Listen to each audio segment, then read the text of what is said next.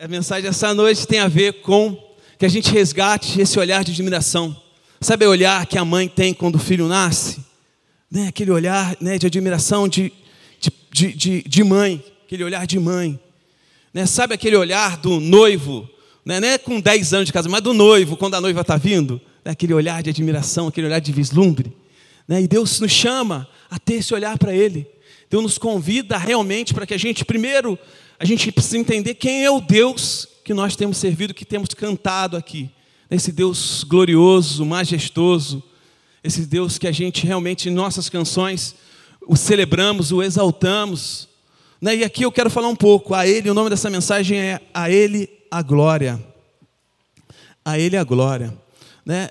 Veio crescendo no meu coração um senso de insatisfação, né, que a gente chama de um descontentamento santo né, sobre como eu estava né, tendo a minha vida cristã, né, a minha vida, porque minha vida cristã é a minha vida, a minha vida né, naquela marcha é, automática, né, com coisas mecânicas, deixando as coisas acontecer.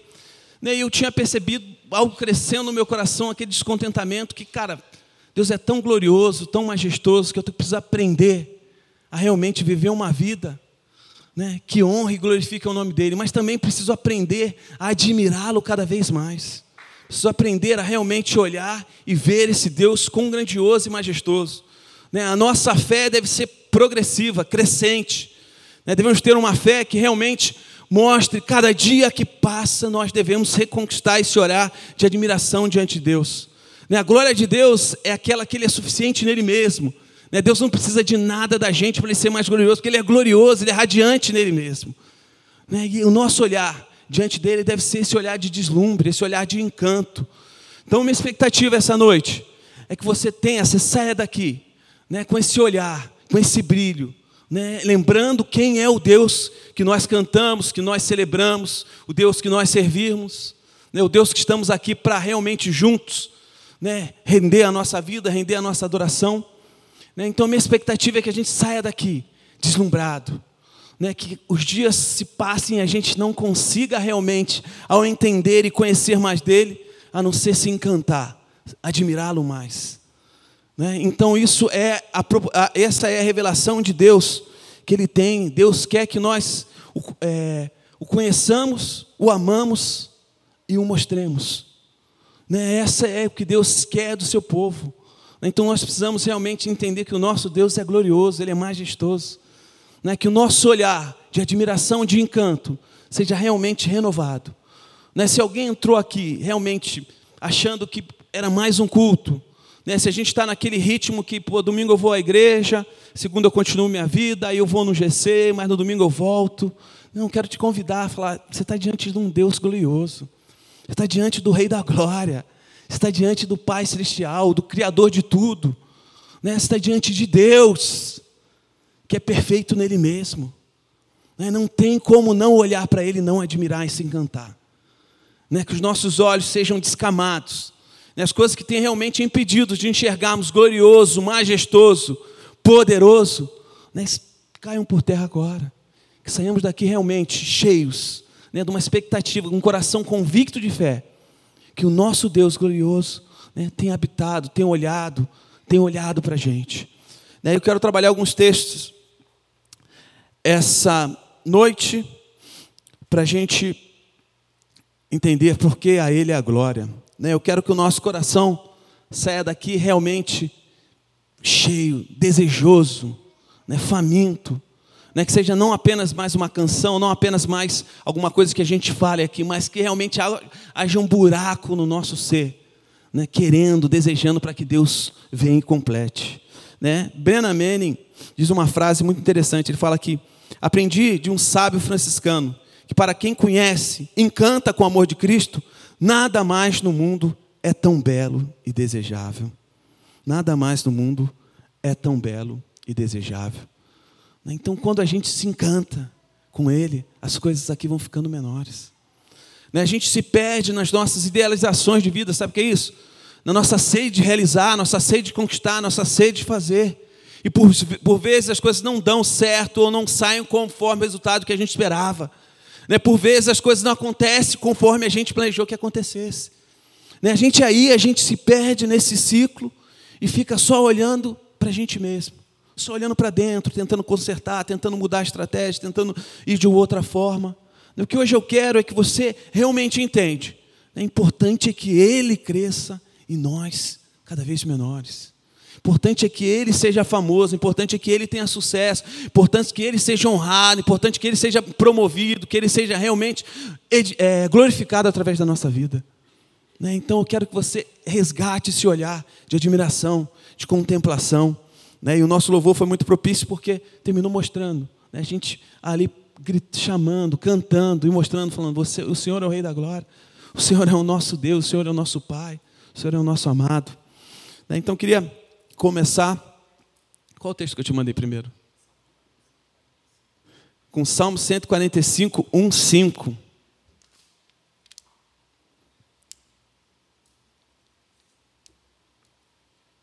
O salmista diz: Eu te exaltarei, meu Deus e Rei. Louvarei teu nome para todo sempre.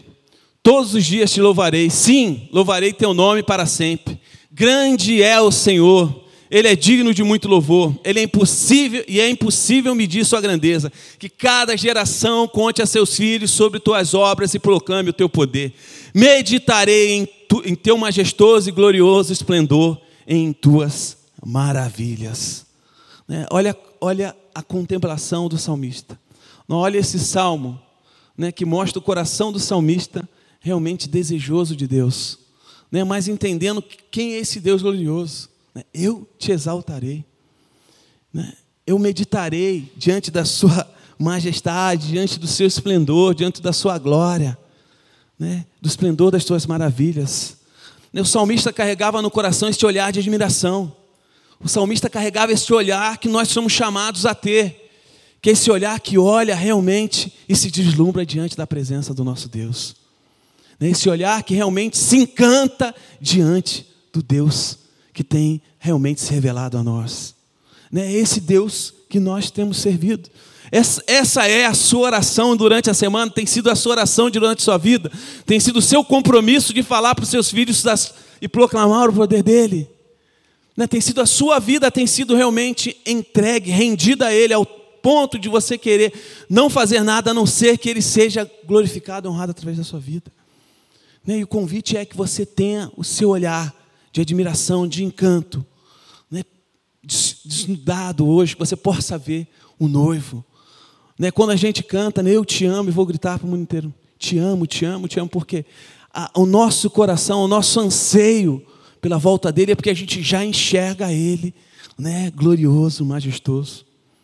Né? E por, por vezes e vezes nós nos perdemos das nossas coisas e tiramos o nosso olhar de Deus e olhamos para a nossa vida, para os nossos problemas, para os nossos medos, anseios, né? para os nossos pequenos insucessos, grandes sucessos, para os nossos problemas. E é tempo da gente levantar a cabeça. Não viver responsavelmente, falar, ah, eu nem vou mais viver. Não. É viver responsavelmente, mas olhando para Ele. Independente do que aconteça na sua vida, o Deus glorioso continua lá, no alto, sublime trono, reinando para sempre. Nós estamos de passagem, aqui não é o nosso porto final, aqui não é o nosso destino final. Nós estamos aqui realmente momentaneamente e aqui estamos para dar glórias a Ele. Que o nosso coração seja igual ao do salmista, né? que a gente encontre esse lugar né? de, de dignificar, de glorificar, de realmente engrandecer o nome dele. Né? E ele não precisa, a glória dele não precisa entrar mais coisas, porque ele já é completo nele mesmo. Né? Mas ele espera né, do seu povo, do seu súdito, que entendam o que é realmente contemplação, admiração, né, exaltação. É tempo da gente aprender realmente a exaltar a Deus em todo e qualquer momento. Né, quem dera se eu fosse portador das boas notícias aqui, batesse nas costas de cada um e falar: ó, pode ficar tranquilo que esse problema vai ser resolvido com isso, pode ficar tranquilo que vai ser resolvido com aquilo, pode ficar tranquilo que vai ser resolvido com aquilo outro. Né? Mas não é essa a boa notícia que Deus veio trazer.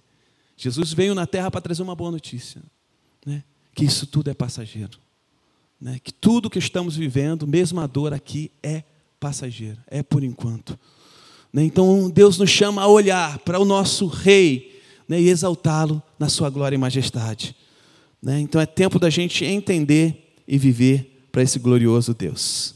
Amém? Que essa seja a nossa canção, que essa seja a nossa oração, que esse seja o nosso anseio. Né? Então é tempo da gente realmente entender ao Deus que nós temos servido. Esse é o nosso Deus glorioso. Mas esse não é o texto básico que eu vou trabalhar essa, no essa noite. Queria abrir aí em Romanos 11.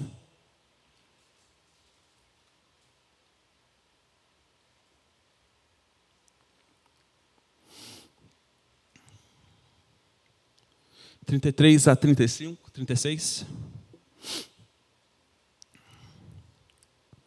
Né, essa é uma parte do Romanos 11, né, se a gente vê ali em Romanos, pegar um pouco para trás, você vai ver que Paulo ali está falando um pouco sobre Israel, sobre o papel de Israel no passado, no presente, no futuro, né, sobre a importância de Israel na revelação para de Deus, sobre a importância de Israel na revelação de Deus nos tempos, o povo que foi chamado por Deus né, para representá-lo, né, não para ser, que Deus seja exclusivo deles, mas para realmente representá-lo e dignificá-lo, né, que falhou por várias vezes, mas esse é o trabalho que Paulo faz antes de chegar nesse ponto.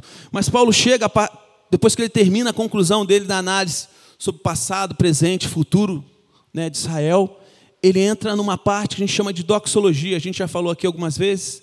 Né, doxologia é essa expressão de louvor, de gratidão, de maravilhamento diante de Deus. Né, algumas versões, essa parte chama hino, hino de louvor a Deus. Né, e Paulo começa a falar alguma coisa profunda né, sobre Deus, sobre esse Deus majestoso. Como são grandes as riquezas a sabedoria e o conhecimento de Deus. Impossível entendermos suas decisões e seus caminhos. Pois quem conhece os pensamentos do Senhor, quem sabe o suficiente para aconselhá-lo? Aconselhá quem lhe deu primeiro alguma coisa para que ele precise depois retribuir? Pois todas as coisas vêm dele, existem por meio dele e são para ele. A ele seja toda a glória para sempre. Amém. Amém. Né, então Paulo, ele aqui ele coloca essa, essa parte que a gente chama doxologia, que é essa expressão de maravilhamento diante de Deus. Né, ele tinha trabalhado aqui um contexto muito complexo sobre a importância, sobre a revelação em Israel, sobre o papel de Israel no presente, no passado, presente e futuro. E aqui ele coloca no meio desse texto um, uma, uma, um hino, né, uma expressão de maravilhamento diante de Deus. Né, e ele começa dizendo: como são grandes as riquezas, a sabedoria e o conhecimento de Deus. É impossível entendermos suas decisões e seus caminhos. Né? Nas versões mais antigas dizem né? inescrutável, insondáveis são os seus caminhos. Né? Então, esse Deus que nós cantamos, esse Deus que nós, de alguma forma, queremos conhecer, esse Deus que, de alguma forma, a gente quer realmente trazer e viver para Ele, né? esse Deus que vive nessa dimensão, né? onde né, a gente não consegue alcançar, onde a gente não consegue entender que sabedoria é essa. Né? Então, a melhor explicação que eu tenho de Deus para você, eu explicando o atributo, as características, tudo como Deus é, ainda está muito aquém de quem realmente Ele é. Ainda não é suficiente para me mostrar quem é realmente esse Deus. Né? Então, esse texto ele coloca um pouco, Paulo mexendo um pouco com a cabeça da galera ali para dizer o seguinte: ó, quem pode, quem que sabedoria é essa? Né? É impossível medir, outras versões dizem, né? é impossível a gente entender né, todos os seus caminhos. Né? A gente conhece histórias, várias histórias aí que a gente, no nosso pensamento, a vida deveria ser linear. Sabe como é linear? Que isso a gente faz como causa, ação, é, causa e reação. Né? Se a gente faz isso, a gente espera isso. Né, eu já contei aqui, eu li um livro que uma missionária, ela ela é muito usada por Deus, e aí ela, assim, proclamava o evangelho em vários países. Ela conheceu um missionário também famoso, né, que levava o evangelho em muitos lugares. E aí ela orou e falou: Deus, vou casar com ele e a gente vai abalar o mundo levando o evangelho. Não vai ter outro lugar onde o evangelho não vai ser proclamado, porque eu e meu marido temos o coração na missão. A gente sabe, a gente quer levar, a gente quer divulgar, a gente quer proclamar o nome dele. E fala que eles se casaram. Né? O que você esperaria? Esperaria isso acontecer mesmo. Dois caras comprometidos com Deus se casam, vão abalar o mundo. Né? Tudo vai acontecer, as pessoas vão, vão para tudo quanto é lugar. Né? Mas fala que ela, ela, é o relato dela falando. Ela casou, na lua de mel, o marido morre afogado. E ela vai diante de Deus, oh Deus, não estou casando com, com, com um cara que não quer nada com o Senhor, casei com um cara que é realmente comprometido com o Senhor. Né? E aí esse livro fala um pouco daquilo que ela encontrou em Deus, né, diante das respostas que ela esperava ouvir e não ouviu. Né, que é o relato de Jó, que é um monte de coisas que a gente vê. Então, a vida não é linear. Né, a vida não acontece conforme a gente planejou para que as coisas ali na frente aconteçam certinho. Né? Todo mundo aqui sabe, já teve frustrações, já teve planos frustrados, muitas coisas aconteceram. Mas eu quero te alertar que, né, como aquela menina, naquele relato, né, ela encontra Deus nesse momento de dificuldade. É esse Deus que a gente tem falado da, da, dos caminhos que a gente não entende, das resoluções que a gente não compreende. Né? Poderia ser que tem outras histórias de missionários que casaram e abalaram realmente outros lugares, mas a dela não foi desse jeito. Né? E ela não pecou, ela falou, não, não foi desse jeito. Né? E ela encontrou, né, na sabedoria, no coração de Deus, esse lugar onde ela contemplou. Falou, Deus, né, como Jó, né, eu sei que o Senhor me trouxe nesse lugar, estou aqui, Deus, mas eu não consigo tirar os meus olhos do Senhor, eu não consigo parar de contemplar. Né? Eu choro, eu desanimo, mas à medida que eu encontro, eu vou vendo o Senhor, sei o cuidado que o Senhor tem comigo, eu sei que o seu plano é muito maior com esse espaço limitado de tempo que eu tenho para viver nessa terra. Né? Então, essa é a sabedoria de Deus. A gente não tem uma resposta e colocar Deus num pacotinho, empacotar e servir para cada um aqui. Ó, toma um pouco de Deus, um pouco de Deus, um pouco de Deus. Deus não pode ser compreendido dessa forma.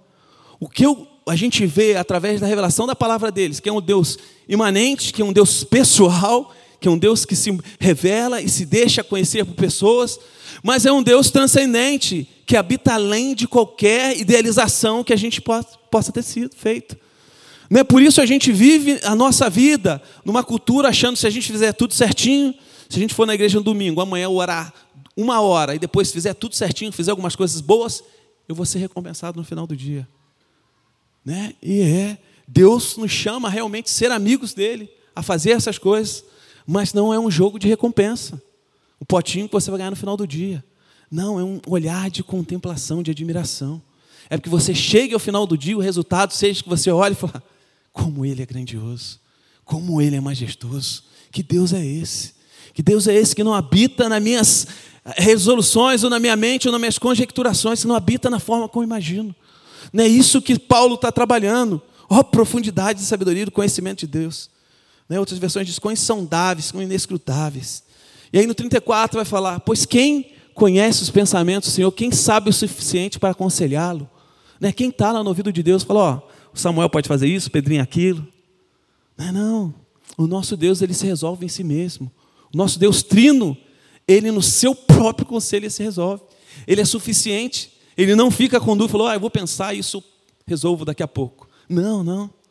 Nosso Deus sim, suporta tudo nas suas mãos.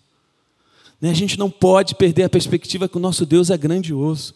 É o nosso Deus, quando foi criar a terra, né, eu, eu não tenho, não sei a fórmula, mas a Bíblia fala que é através da palavra dele. Que isso, cara? Seu Deus grandioso, majestoso, seu Deus incomparável. Né, a gente hoje não consegue entender né, muitas discussões para saber como a terra foi criada, o que, que aconteceu. Né, e através do relato bíblico a gente tem uma percepção daquilo que Deus fez, da forma. Né, então, esse é o Deus que não precisa receber conselho. Né? Quem primeiro lhe deu para que ele recompense? Deus te deve alguma coisa? Ele, ele está é, te devendo? Ou ele não é merecedor do seu favor? Esse Deus, quem, quem deu alguma coisa para ele para que ele deva? Não. Né? Esse Deus, ele é completo em si mesmo, é suficiente em si mesmo. Né? Então, ele teve a iniciativa de fazer o quê? De nos salvar. Né? Diante do nosso pecado, diante da, da, da lama que vivíamos. Fala lá em Tito 3, fala em algumas passagens, que Deus, aprove a Deus o que? Nos resgatar do reino das trevas para o quê? Para poderoso, poderoso reino da luz do seu Filho amado. Né? Aprove a Deus tomar a iniciativa. Nós, com nenhum mérito, sem nenhuma é, é, participação nisso, mas Ele foi lá e nos alcançou e nos resgatou e nos trouxe para o seu Filho amado. Para aqueles que realmente renderam, se curvaram diante do senhorio dele. Né? Quem é, primeiro lhe deu para que Ele o recompense. Né? Então, essa não é uma luta de mérito ou demérito, quão bom você é ou quão ruim você é. Né? Essa questão é quão admirado você está com Deus. Quão a sua vida realmente entende que esse é um Deus glorioso, esse Deus majestoso. Né? E aí ele vai nessa parte que a gente já viu músicas e músicas aí. Né? Pois todas as coisas vêm dele, existem por meio dele e são para ele. A ele seja toda a glória para sempre. Amém. É. Queria gastar um pouco mais de tempo aqui. Ele é, aqui esse texto deixa claro que ele é o que? Ele é fonte de tudo, ele é sustenta tudo e ele é o fim de tudo. Ele é o propósito para tudo. Né? Então ele é fonte de tudo. Tudo que é bom, tá? Porque Deus é luz e nele não habita trevas. Então o mal não vem de Deus, né? o pecado não vem de Deus. Né? Então Deus é fonte de tudo que aquilo que é bom. Né? Então hoje a gente vê qualquer movimento bom é a graça comum de Deus no mundo trazendo e trazendo as coisas boas. Então Deus é o início, é a partida, é a fonte. Mas aqui diz também por meio dele, através dele, porque ele é o quê? Ele sustenta. Né? Sustenta é a garantia que você tem que ele numa hora vai falar: ah, desisti, não vou completar essa obra não. Jesus morreu na cruz. Não, ele vai te sustentar até o fim. Essa é a boa obra de Jesus, que ele vai te acompanhar até o fim. Até o fim e vai te dar a salvação que é devida. Né? Essa é a expectativa que a gente tem né, em relação a Ele. E Ele é o fim de todas as coisas. Por isso o adoramos, porque Ele é a razão de tudo que vivemos. Né? O cristão, a pessoa que entende, se curva ao Senhorio de Jesus, não tem outra forma de ver a não ser dando glórias a Ele. Porque Ele é o motivo, a razão da nossa existência. Ele é o motivo, a razão do nosso louvor e adoração. Nós Estamos aqui pela graça e misericórdia dele. Né? Nós vivemos, encontramos propósito quando o adoramos, quando vivemos para ele. Né? Então, o nosso sustentador, o nosso glorificador, o nosso amado, é ele, é ele é o resultado que seja toda a glória. Tem um cara chamado Charles Swindoll que diz: Glória a Deus significa engrandecer, exaltar, o elevar o Senhor nosso Deus ao mesmo tempo em que nos humilhamos é acatar sua sabedoria e sua autoridade, né? é exaltar enquanto nos humilhamos. Então, a, a, o engrandecer, dar a Ele a glória, é aprender que é Ele, né? Não tem nada nele que Ele precise de você para falar, ah, eu estou precisando um pouquinho disso para eu minha glória ser mais glorioso. Não, é você aprender a se despir para olhar e falar, Deus, eu não tenho nada para te dar, não trouxe nada para a mesa né, apenas um desejo, né, um, um desejo infinito, um desejo, um buraco no meu ser de te buscar e de te adorar. Né, tem um outro cara que diz: né, quando Deus criou o mundo, Ele não criou por qualquer necessidade ou fraqueza ou deficiência. Ele criou a partir de plenitude, força e completa suficiência. Como Jonathan Edwards disse, não existe argumento do vazio ou deficiência de uma fonte que seja inclinada a transbordar. Assim não glorificamos a Deus melhorando a sua glória, mas vendo, provando e mostrando a sua glória. Mas vendo, provando e mostrando a sua glória. Né? A Ele seja dado toda a glória. Então, nós somos, estamos aqui para conhecê-lo. À medida que conhecemos, nós o amamos. À medida que o amamos, nós queremos mostrar, demonstrar a outros. Né? Esse é o caminho, esse é o nosso ciclo na terra né? mas de alguma forma a gente se perde nas nossas próprias questões. Né? E o clamor, minha expectativa aqui é que eu e você, a gente tenha um descontentamento santo, nosso coração cresça, que a gente consiga tirar a vida da gente, né? Do nosso, dos nossos próprios, das nossas próprias questões e começar a olhar e admirar e contemplar esse Deus. E à medida que nós admiramos, contemplamos, à medida que nós vivemos para glorificá-lo, né? a nossa as coisas vão tomando ordem. Né? Então, essa é a força do cristão, essa é o intuito. Né? E essa frase do Piper aqui diz que ele não, a gente, ele não quer glória porque ele precisa de alguma coisa. Não, toda a glória dele vem de suficiência, de perfeição, de plenitude. Ele é completo nele mesmo, ele é perfeito nele mesmo. Né? Então ele nos, ele nos chama, nos convida a participar disso. Então nós somos os seus súditos, olhando para o rei e contemplando a beleza e majestade do rei. Né? Esse é o povo dele. Né? De alguma forma, o, o evangelho nesse tempo é esse evangelho que quer trocar alguma coisa com Deus. Né? Deus, eu estou aqui te servindo, eu estou aqui para te buscar, eu estou aqui porque eu sei que o Senhor vai fazer alguma coisa para mim. Esquece isso. Não existe moeda de troca. Deus é Deus, se Ele quiser te abençoar, Ele abençoa. Né? Se Ele quiser fazer, Ele faz. Né? E não é por isso que Ele deixou de te amar. Né? Mas Ele está preocupado é que seus olhos estejam realmente na glória e majestade dele. Né? Deus nos ama tanto né, que Ele nos convidou e nos chama a participar disso que Ele está fazendo nesse tempo. Né, que a gente olhe para a glória dele, comece a admirá-lo, contemplá-lo cada vez mais. E eu trouxe aqui para não ficar algo mais subjetivo no campo da, das ideias. Eu acho que tem quatro questões cruciais na nossa vida que a gente tem que aprender né, para que Deus seja realmente mais glorificado, mais admirado através da gente. Né? E esse eu juntei com as ideias de um cara chamado Charles Swindoll, que ele diz.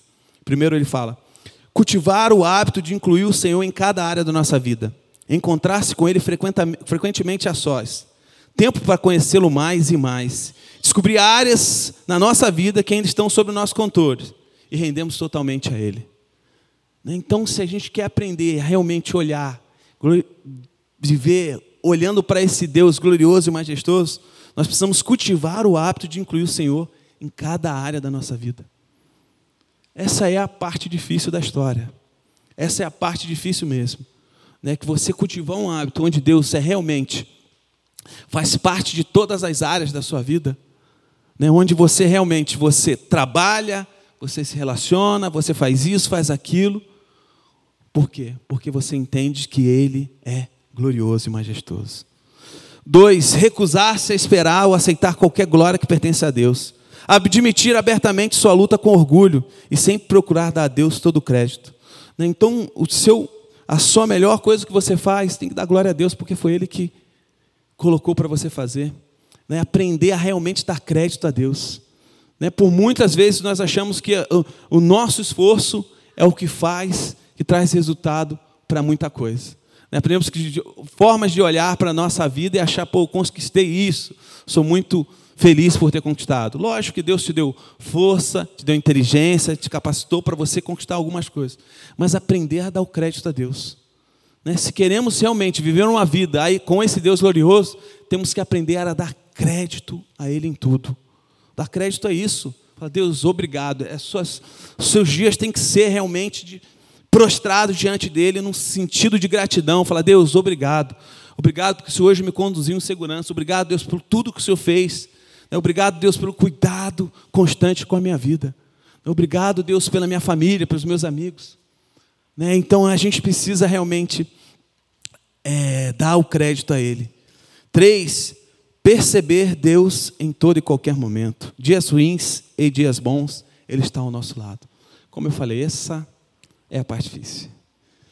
Né? Então, você, nos seus piores dias, quando as coisas não acontecem como você esperou, quando você acorda numa segunda-feira e quando você achou que tudo ia fluir do jeito que você terminaria o dia bem e as coisas começam a se desencontrar, você não tem o resultado que você queria, algumas frustrações, algumas decepções.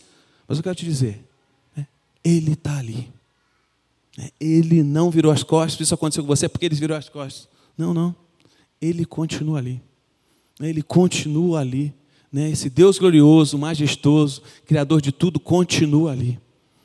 Né? Então a gente precisa perceber, perceber Deus em todo e qualquer momento. Né? A gente precisa aprender a realmente glorificar Ele em toda e qualquer circunstância. E a gente vê na Bíblia vários relatos de pessoas que realmente entenderam, né? que persistiram, que encontraram esse lugar em Deus, que, que encontraram esse lugar de manter o seu coração independente das coisas que aconteciam. Quatro, manter com Deus um relacionamento prioritário, mais importante do que qualquer outra na terra, qualquer outra coisa na terra. Perguntar sempre: isso trará glória a Deus ou a mim? Deus deve ser, deve ter sempre a prioridade. Essa é o que a gente precisa sair daqui. Deus deve ser único e primeiro em tudo, toda inclinação do seu coração. Tudo que você fizer deve realmente ser para a honra e glória dele. O que você tiver para fazer amanhã, coloque Deus na frente, seja Ele o priori, ele, ele seja o grande beneficiado. A gente, tá, a gente vive num tempo onde realmente a gente, parece que a gente, tem um livro do Franz Chan que chama Deus Esquecido, que fala que ele entra em algumas igrejas e parece que Deus não está ali. Por quê? Porque Deus não é prioritário, porque as pessoas estão falando mais daquilo que elas querem, daquilo que elas precisam, do que esse Deus majestoso e glorioso. Do que ter um encontro, do que ter um encontro com esse Deus que não está realmente é, sendo é, é, é, finito, esse Deus que está realmente passando por algum problema. Né? A, a, a, concepção do evangelho moderno é que tem um ringue, está Deus aqui e o diabo ali, e você aqui no meio, Deus numa queda de braço. Meu irmão, a notícia é: ele já venceu, ele triunfou. Lutero dizia que Satanás é um cachorrinho na coleira de Deus. Né? Ele não tem, não tem oponentes, não tem rivais. Deus não está numa luta, ele venceu, ele triunfou, ele já conquistou a vitória.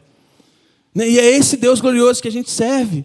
Esse Deus que a gente chama a ser prioritário na nossa vida, esse Deus que nós queremos que Ele realmente é, entre na nossa vida de forma que a gente não queira fazer outra coisa a não ser trazer honra e glória para Ele. Mas de alguma forma nossa mente nos coloca nesse ringue, e é da onde a gente tem que sair. É por isso que quando a gente canta as canções, nós rasgamos o nosso coração de Deus, é porque a gente reconhece o lugar que Ele está, no alto, sublime trono, reinando para sempre. Né? Então o nosso Deus ele não está no campo de batalha, ele já venceu. Então o nosso Deus, essa é a imensidão, essa grandeza de Deus. É esse Deus que eu não posso colocar numa caixa, que ninguém aqui pode colocar, ofertar a Deus, falar, oh, esse é o Deus bonito, simpático, atraente, toma esse Deus aqui. Não. Esse Deus transcende a nossa idealização sobre Deus. Né? E por isso ele merece toda a honra e toda a glória. Por isso ele é realmente o Deus que merece toda a honra e toda a glória. E o convite hoje, né, é que a gente aprenda a dar a Ele toda a honra e toda a glória. Mais uma frase aí, ó, do John Piper. A tarefa central do ministério cristão é engrandecer a glória de Deus. O objetivo é que a plenitude da revelação da glória de Deus seja exibida para o povo de Deus e que eles sejam ajudados a responder com alegria e com maior admiração possível. Quão admirado por Deus você está? Quão apaixonado, quão, quão realmente essa segunda-feira você acorda e você fala: é, Deus é tremendo. Deus é tremendo. Que Deus é esse? Né? Que amor é esse? Né? É esse é o nosso olhar, é isso que a gente deve aprender, é isso que a gente deve se viver.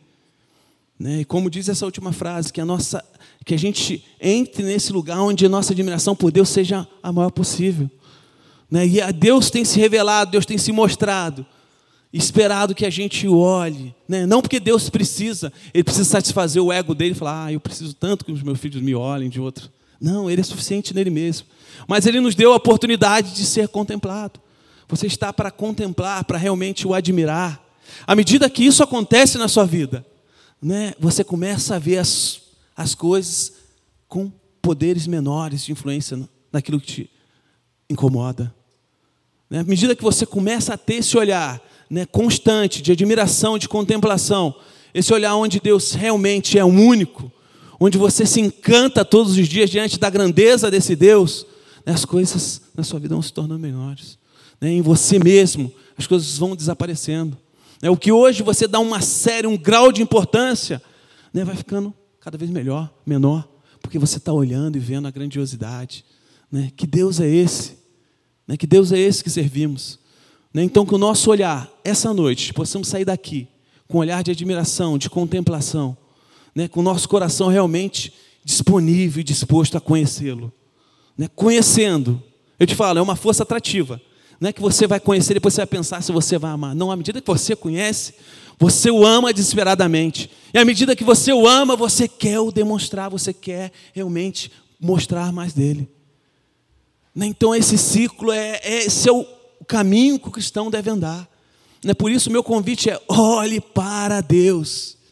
Né? Pegue a sua vida, pegue as suas preocupações, pegue tudo aquilo que tem ocupado a sua mente, entregue na mão do Deus glorioso, do Deus grandioso, majestoso.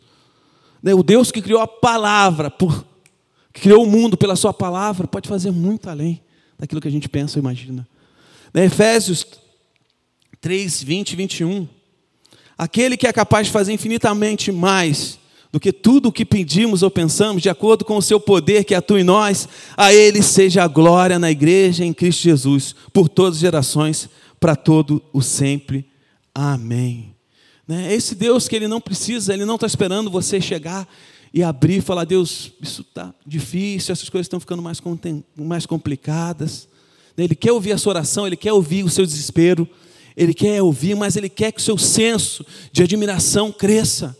Ele quer que seus olhos sejam radiantes diante da beleza dele. Ele quer que você o contemple de forma diferente. Ele quer que a sua fé seja progressiva, porque à medida que você caminha com ele, você se encanta cada vez mais.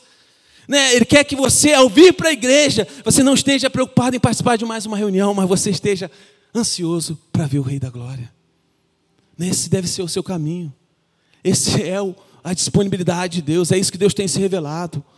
Né? De alguma forma a gente quer vir participar e satisfazer os nossos ritos religiosos, mas estou aqui para te falar: Deus quer descortinar a sua religião, Deus quer acabar com a sua cultura de mérito e demérito, Deus quer acabar com aquilo onde você acha que você deve, que você consegue, ou que hoje você está bem porque você fez as coisas certas. Ele quer colocar tudo isso no chão e pisar. Ele só quer resgatar o seu olhar de admiração e contemplação. À medida que você o admira, à medida que você realmente entende quem é esse Deus, você começa a viver no padrão que Ele é. Esse padrão que a gente cantou aqui, Ele é santo, que Ele é separado. Né? Você começa a conduzir a sua vida, né? deixando algumas coisas que eram tão grudadas em você para trás.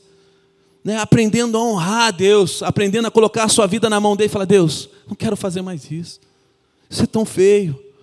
Né? E à medida que eu olho para o Senhor e me admiro, Deus, eu vejo que não tem nada a ver. Isso aqui não tem nada a ver né, quer vencer o pecado, quer vencer a luta, quer. De... Olha para o Senhor, se admira, se encanta com Ele. Né, tempo da igreja ser essa igreja apaixonada. Quando saímos daqui, vamos contar a notícia do nosso amado. Ah, você não sabe como ele é. Né, você chegar na sua casa, você contar, ah, mãe, você não sabe como foi hoje. Ele foi de uma maneira tão especial. Ele me visitou de uma maneira tão poderosa. Né, aquilo que estava mais profundo me machucando. Ele foi lá suavemente, gentilmente, e me abraçou e me atraiu para o colo dele. Né, esse é o nosso Deus. Né, que a nossa vida, para a nossa vida realmente ressoar aquilo que Ele espera da gente, a gente tem que aprender a ter esse olhar. Né, tempo da igreja é, voltar a ter esse olhar de contemplação, né, de olhar para Deus e falar tudo aquilo que você o admira. Ele é majestoso, ele é grandioso. Né, ele quer te ajudar a vencer o seu dia, quer ajudar a vencer o mal do seu dia, Ele quer te ajudar a vencer realmente as limitações. Né, esse Deus que Paulo fala ali nessa doxologia, né, que tem insondável sabedoria. Você acha que tem alguma coisa que Deus não poderia resolver? Você que tem um problema na sua vida que Ele não conseguiria? Esse é o Deus que está disponível. Que você saia daqui, voltado, olhando para o autor e consumador da nossa fé. Saia daqui com seus olhos radiantes. Né? Moisés, ao descer do encontro com Deus, quando estava escrevendo as dez leis, né? Nas, a, as dez leis na tábua, né? fala que ele desceu com o rosto resplandecente, ele tinha que descobrir diante que era diante da, da gloriosa né, manifestação de Deus ali. Né? E esse deveria ser a, a nossa vida. Né? Esse deveria ser os momentos que temos a sós com Deus, deveríamos sair renovados. É, tem um filme que eu vi chamava O Apóstolo. Esse cara era um cara, é, eu não sei se é uma história verídica, mas esse filme é um filme bem antigo. E ele conta que o, o, a, alguém chegou para o pai, foi perguntar para a mãe, falar, o seu filho, né, ele é da igreja lá, tal, é, sim. Você, é, você, como é que você sabe que ele é, ele tem, ele, ele tá, não. Como é que você sabe que ele tem, como é que são as orações dele? Daí falar, eu não, não sei como são, eu até acho meio estranho. Porque eu ouço uma hora ele cantar, ele sapatear, outra hora eu acho brigar, chorar, mas eu sei que ele sai de lá transformado. Eu sei que ele sai de lá diferente. Eu sei que ele encontra algo que faz ele viver de forma diferente. Eu sei que ele sai dali radiante diante daquilo que ele encontrou em Deus. Eu sei que ele sai dali né, e a vida dele vão tomando outra forma. É tempo da gente ter um encontro né, que os nossos olhos sejam esses, que à medida que a gente anda nessa terra, que à medida que a gente vai se encontrando com Deus, o nosso coração vai se enchendo. Né? A gente vai vivendo com aquilo que a gente espera, mas a gente vai vivendo agora. A perspectiva da eternidade vai dominando o nosso coração, de tamanha forma que a gente não queira fazer nada, a não ser produzir coisas para Ele aqui. Né? Deixar o nome dele famoso, deixar o nome dele honrado. Né? Eu não sei como você passa os seus dias, mas eu sei, se você começar a priorizar Ele, se você começar a internalizar Ele, começar a buscar Ele com sinceridade, genuidade no coração, você vai ser transformado. Você vai ser transformado os seus olhos serão diferentes. As coisas aqui serão menores do que os gigantes que elas se tornaram dentro de você. É tempo da gente restaurar esses olhos. É tempo da gente aprender a realmente contemplar né, o Senhor que é autor e consumador da nossa fé. Né, então, minha, a minha pergunta, essa noite, é, né, quão desejoso você está dele? Né, você realmente deseja o conhecer? Você tem buscado conhecer né? À medida que você conhece, você o ama. E à medida que você o ama, você o demonstra, você mostra. Né? E eu, à medida que começou esse culto, desde que começou esse culto, lá a reunião de oração pré-culto, né? eu senti que Deus, Ele quer realmente resgatar esses olhos. É para que você saia daqui cantando.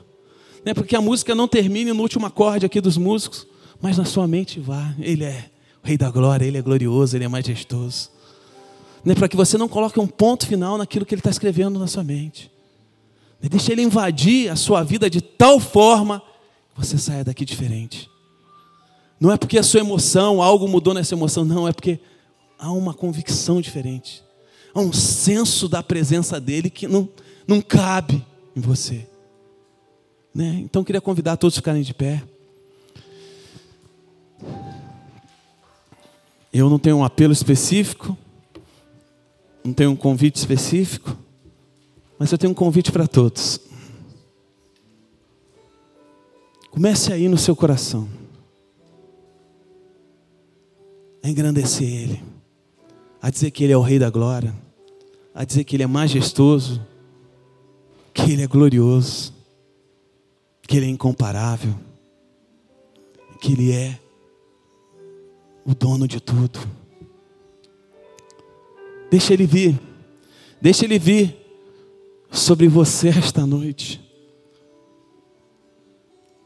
Se tem algo que realmente está né, ocupando espaço na sua vida, que é dele, é só você ir com a sua boca falar: Deus, tira essa preocupação daqui.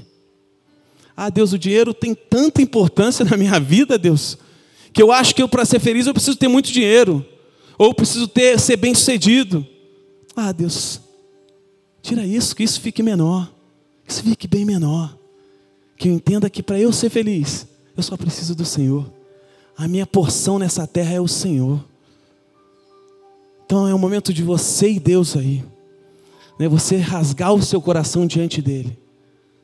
E mesmo que você não compreenda, eu não o compreendo em todas as suas seus atributos e características. Mas à medida das as coisas que eu conheço dele, eu já amo demais. Então deixe ele se revelar cada vez mais. Deixe ele ir no mais profundo do seu ser. Deixe ele invadir você esta noite. Deixe ele te transformar. Ah, Jesus, nós chamamos. Nós chamamos, Senhor.